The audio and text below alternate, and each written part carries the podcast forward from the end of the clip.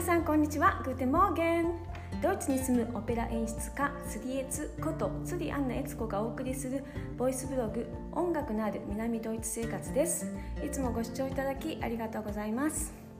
えーとね、この間、あのー、お金がなくても留学する方法っていうのを、えー、お話ししたんですけれども今日はそのナンバー2っていうことで、えー、お金がなくても留学するおすすめの国をちょっとお話ししたいと思います。私はこれまでに、えまあ、20年間ほぼに今20年間目なんですけれども海外で生活で、えー、と4カ国住みました。えーと、ベルリンが最初で、えー、その後オーストリアのウィーンで、えー、その後フランスのパリでそしてニューヨークに住んでいて今またドイツの、えー、南ドイツのミュンヘンに今はいるんですけれども、え、まあえー、国でいうと4カ国、まあ、都市でいうと5カ国ですね、はい。えー、住んでます。で、えっ、ー、とね、一番貧乏学生に優しい国はどこかというと間違いなくドイツです。ドイツねめちゃくちゃおすすめです。うん、あのお金がある人はねっていうかあのそんなにそのあの、まあ、経済的に特に大きな問題がないっていう人はあの本当にどこでもいいと思うんですけどもあとは田舎の町とかだったら意外と例えばアメリカとかでもですね比較的結構まあ経済的に安くいくかなと思うんですけどもまあある程度というか大都市で安く住めるって言ったらもうドイツベルリンが間違いなくおすすめです。なんでかって言いますとドイツはまず学費がむちゃくちゃ安い。うん。えーと、ドイツはですねいい学校は国立になってます。私自身の学校はもうもうだなんでしょう国立大学に入れない人が行くっていう感じでもうあのクオリティもあのレベルもですねぐっと下がってきちゃうので、えー、皆さんやっぱり国立を目指しますね。で国立が本当に安い、うん。えーとね、私が学生だったベルリンの学生だった20年前はですね3ヶ月分のごめんなさい3ヶ月分の学費あの1年間で、えー、大学っていうのは大体6ヶ月ぐらいしか空いてなくてですねあとは長い長い夏休みがあって長い冬休みがあって、えー、ゼメスターとゼメスターの間にまた休みがゼメスターっていうんですけど、えーとえー、春夏学期冬学期っていうふうにドイツの方では言います。あのアメリカだと春学期と秋学期かなっていうんですけどドイツだと夏学期と冬学期っていうふうに言うんですけれども、まあ、その楽器と楽器の間にもまた大きな休みがあってっていう感じでですね結構休みが多くて正直って学校が空いてるのって1年間で実は6ヶ月でも人1つの楽器に3か月ぐらいしかないんですよね。うん、でえただ、えーとまあ、学生なんでその半年間分の一応学生書が出るわけですよ1回のその1ゼメスター分に。はい、で、えーと、その1ゼメスター分の学費を払うと、えーまあ、学学生証がもらえてその学生証が、えー、ベルリンの市内のバス電車地下鉄その他乗り放題あの公共機関の乗り物乗り放題のパスがついてきて定期ですねがついてきてそれで、えーと、1万円以下でした。まあ、今で、まあえーと、ユーロが高くなっているので、まあ、1万円ぐらいでしたその当時、うん、今ちょっとだけ上がってると思うんですけどもそんなに変わりがないです。でえー、その定期だけでもですね あの普通に払うと,、えーと、3000円とか4000円とかするので もうねそれだけでもお釣りゆっくりくらいのあのもうほとんど学費払ってないに等しいぐらいの感じの金額で、えーと、生活が、まあ、まず学費ができますね。うん、それでですね食費とかもむちゃくちゃ安い。あまああの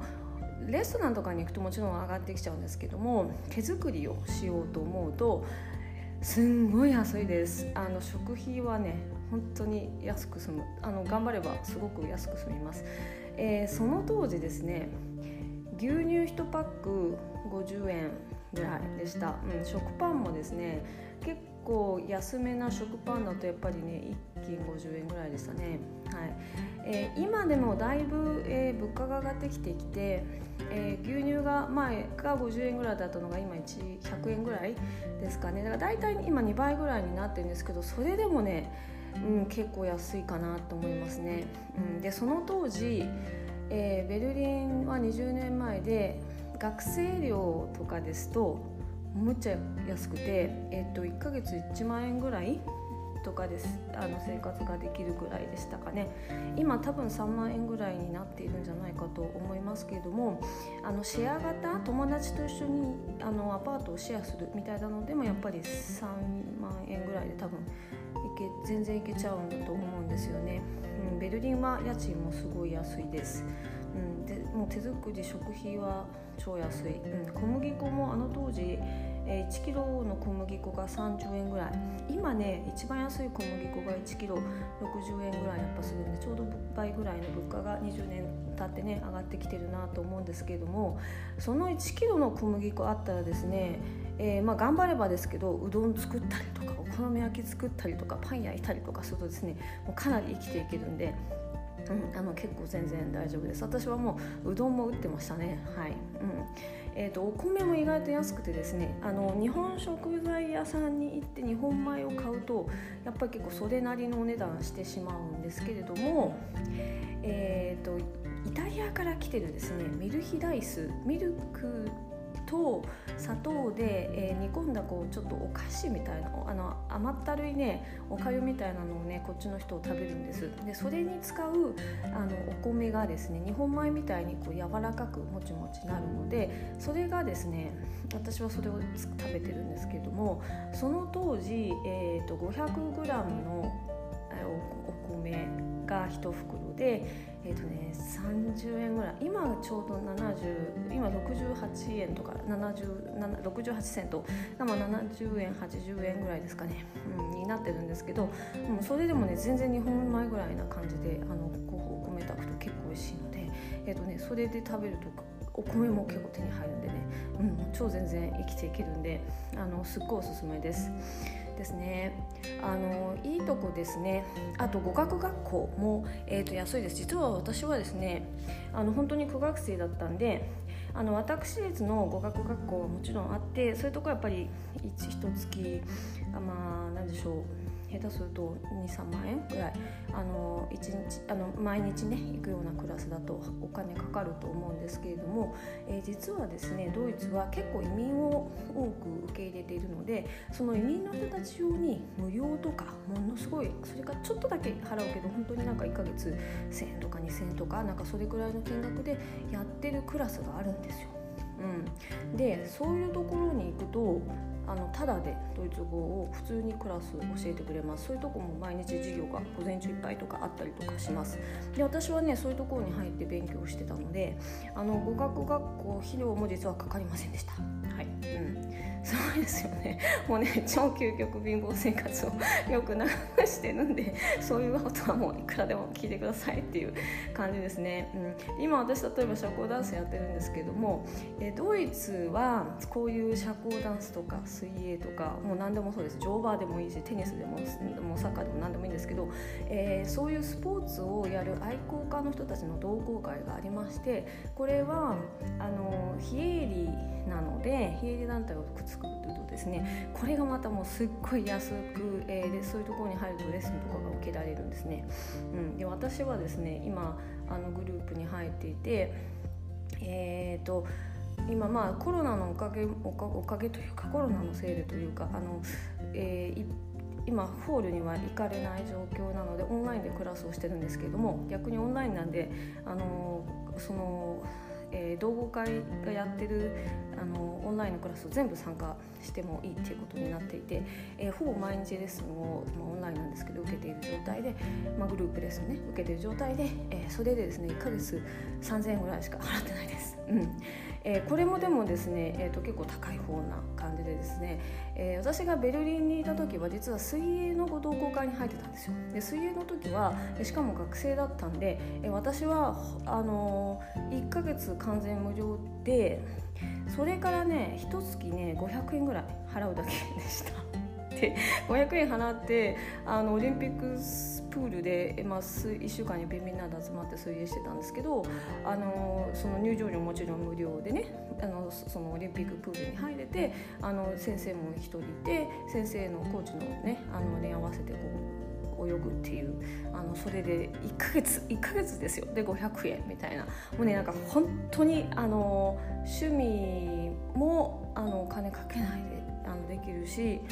あの生活も本当そうだしということであのドイツむちゃくちゃおすすめです。これがですねパリとかニューヨークになるとですねもうニューヨークとかは多分食費だけであの牛乳 1, 1リットル5600円しますからね。はいニューヨークはね。うん。あのもうなんか食費とかも 3, 5, 5倍ぐらい下手すると変わってきますよね。うん。いうことで、まあ、あのニューヨークとかになるとあの大学の学費とかもむちゃくちゃ高いんでね。あのこうドイツ時代の私の学生時代と、まあ、ニューヨークに行ってね学生さんたち見てると、まあ、違うなと思っていろいろ感じることがありました。うん、ということであのお金がないけどとにかく海外行ってみたいっていう人はドイツにぜひいらっしゃってくださいませ。ドイツはまだねビザがもうねあのヨーロッパの諸国の中では非常に出やすいと言われてます、うん、なのでねビザも結構結構簡単に、うんあのまあ、今ちょっとコロナになってから少し厳しくなったみたいなんですけれども、うん、あの場所によってあの、えー、ビザはですねちょっと田舎の方で申請すると簡単に、えー、出るようなのであそういう工夫もしながらですね、うんあのー、夢はねぜひ叶えてください。あの行きたいなとかやりたいなって心が思ったらですねそれをブレーキかけないでねとにかくやってみると次の人生開けると思いますので皆さんね、うん、あの夢は叶えていきましょう。ではまた明日。失礼します。アフィダゼンジュース。